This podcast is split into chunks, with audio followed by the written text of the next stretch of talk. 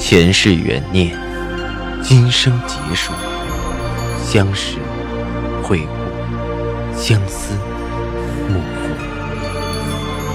忘川河畔无等，三生石前许愿，浮华落尽，只余情深入。欢迎收听由喜马拉雅出品的《情似故人来》，作者。文安初心忆故人，蒋波，魅影，明月照经纶，莫青林。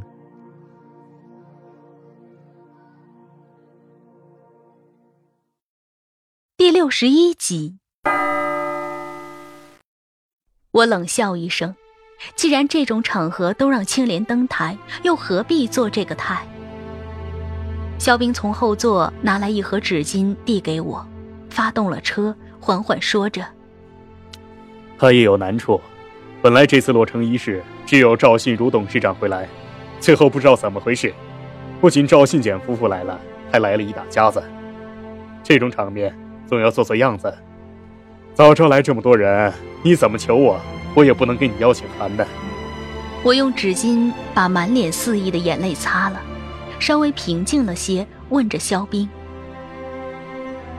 那个说话很冲的女的是谁？他大伯的女儿，赵英。他旁边那个是赵信简的儿子赵以成，都是司之恒的股东。肖冰摇头。复杂吧？还有几个没来呢？这几个是积极的。他还有大伯？我好奇的问着。有啊，不过是旁支的。赵信言去世了。就赵姨一个女儿，股份占的不少。肖冰回答：“那赵以静的父母呢？”我忍不住追问，感觉他的父母都去世了，从没看到他提起或者联系过。他母亲去世了，他父亲，我也没听他提起过，也许也去世了。肖冰沉沉看着我道：“赵家现在，赵信如、赵信简、赵以静。”三个大头已经和赵信简尤其相左，所以眼前就是瓶颈期。我叹了口气，的确是够复杂。这样的家庭不知道需要什么样的女人。我咬着嘴唇，为什么要弄这么多股东？肖冰摇头笑笑。如果要和你讲明白，恐怕要开个班。从头一节课一节课的教你很多基础知识了，我的心猛地扯得很疼。是的，我不懂运营，也不懂上市，更不懂那些艰难复杂、需要报班学习的金融知识，所以赵一静总要我等，却无法向我解释清楚。看得情绪低落，肖斌又说着：“简单的说。”就是当年公司上市前要进行改制，增加股东的数量，才造成了今天的局面。但是，也是没办法的事。哦，我叹了口气，还是不明白，想了半天，问道：“那赵以静也没有办法吗？”肖冰扭头睨了我一眼，摇摇头：“他不是神，纵然很能干，也只能一步一步的来。”是啊，毕竟赵以静不是电视中无所不能的商战超人，他只是现实生活里步步为营的一个真实商人。青雅，其实，算了，不说了。肖冰欲言又止。啊，我知道你想说什么。我方才好不容易下去的伤心再次泛上来。和肖冰也不客气，一股脑的倒了出来。我是很没用，听也听不懂，做又做不会，帮也帮不了，所以以后我绝不会再那么不自量力的非要绕进他的生活。说的伤心，我的眼泪止不住滑落。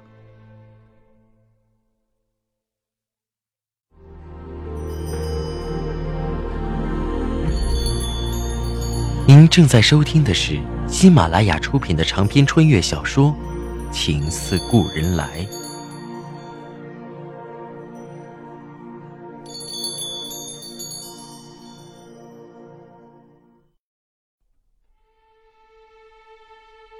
我不是那个意思。这话说的，肖冰也不知道说什么了，半天解释着。我没嫌你听不懂，他也没有，但是确实很多是一两句话解释不清，而且在成功之前也是商业机密，一旦被人探究一二，后患无穷，你也是清楚的。所以以静的一些安排，我也不清楚原因，只能跟着他的思路走，虽然很累。我没有吱声，只是不停用纸巾擦着眼泪。可是为什么越擦越多？我听不明白。难道青莲就能明白？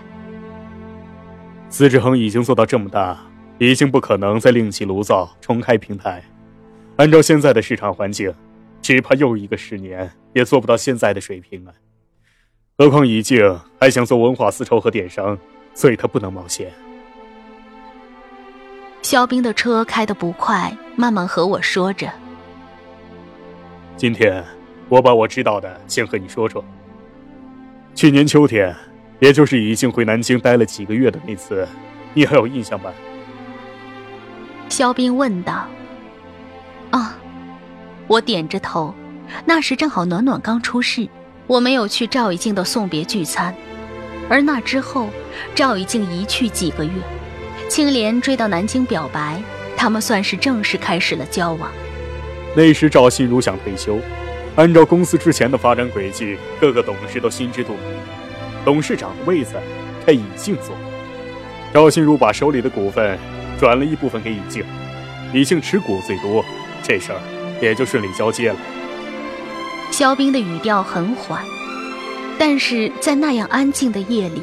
我竟也听出几分波澜诡谲的味道，全身的汗毛竖起。但是没有想到，赵信简耍了招阴的，不知怎么的说服了赵阴，赵阴也转了股份给赵信简。这下，赵信简和以静的股份差不多，赵信简还多一些。而赵信如是公司董事，法律有规定，他转让的股份每年不能超过百分之二十五，所以没办法继续给以静转。而赵英虽然是股东，却不是董事，不受这个限制。他给赵信简转了不少。如果赵信如执意退休，那做董事长的就是赵信简。协调了很久，最后赵信如只好接着做董事长的位子。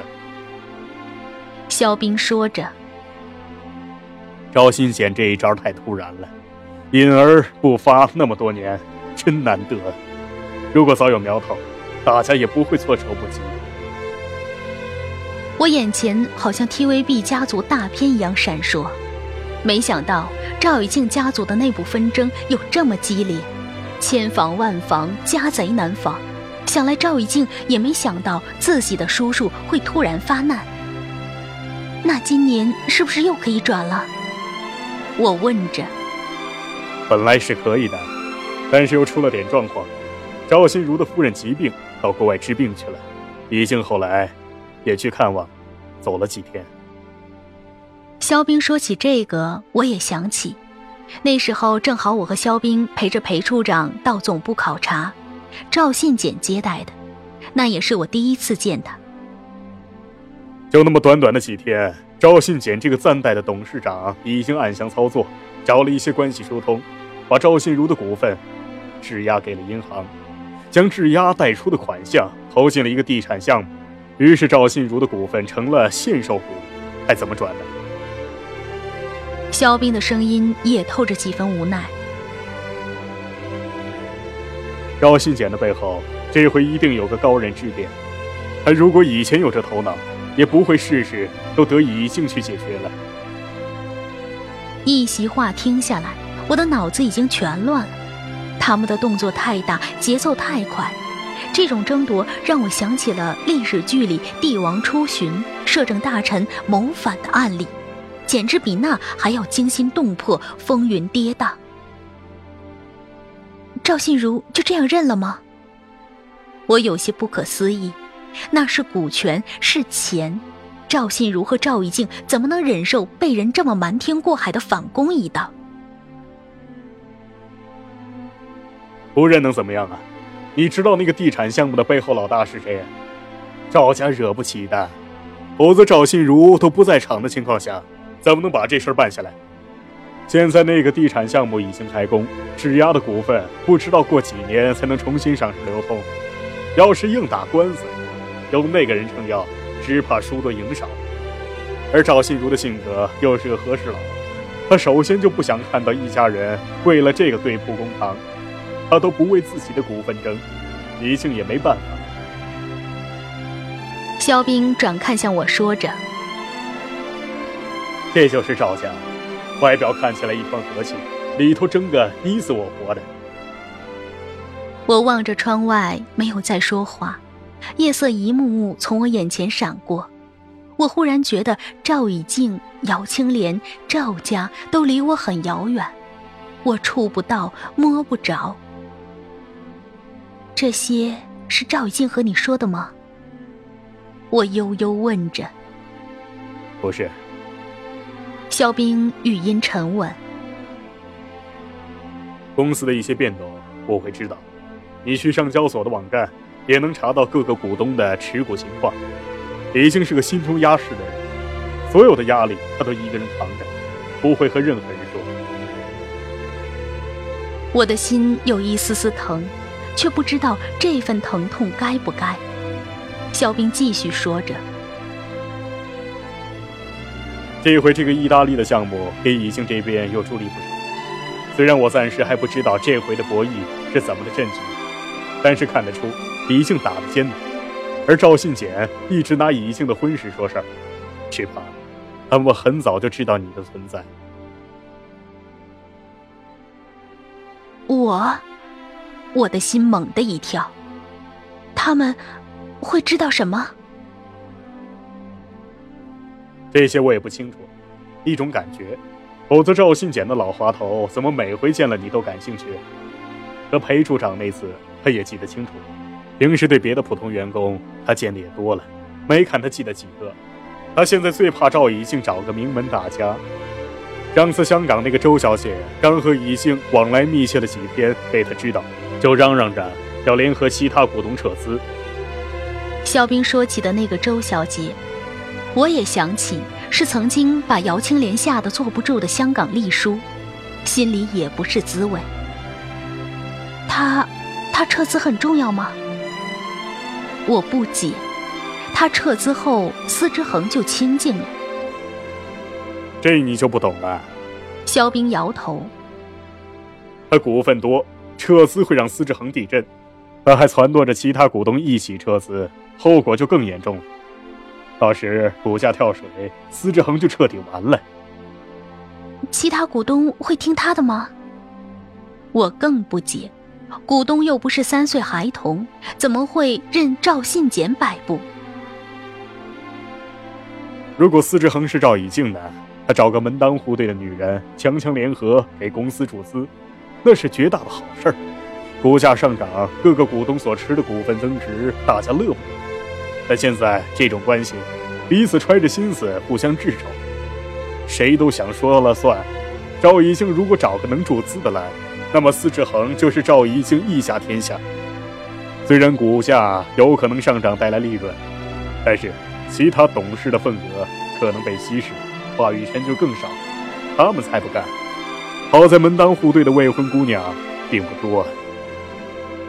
肖冰的车已经开到了樊玲的楼下。他的话也接近了尾声。的确，我不懂，这种斗争手段轻不得重不得，互相牵扯利益却又不能撕破脸，我听得完全如坠云里。所以，像姚青莲这种身份的，赵家最喜欢，又清白又本分，不会给赵以静添双翅膀，说出去也不丢人，最好。只是，为什么偏偏是姚青莲呢？肖冰纳闷的看着我，也许赶巧了。我慌乱的说，心也狠狠的揪着。如果自己当初不那么一团乱的瞎搅和，会不会不是这个结果？可又想想，不是青莲也有别人，是谁都是一样的结果。我终究是上不了台面的人。好了，去和樊玲聊聊，舒舒心。肖冰停好车，和我一同上了楼。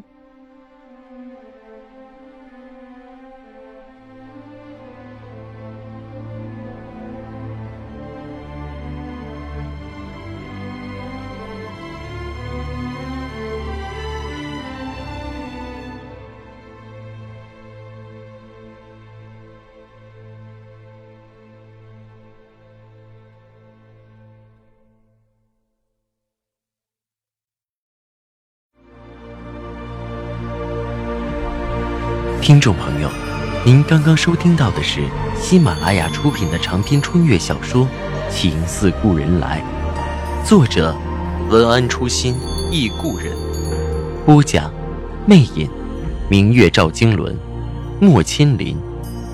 更多精彩有声书，尽在喜马拉雅。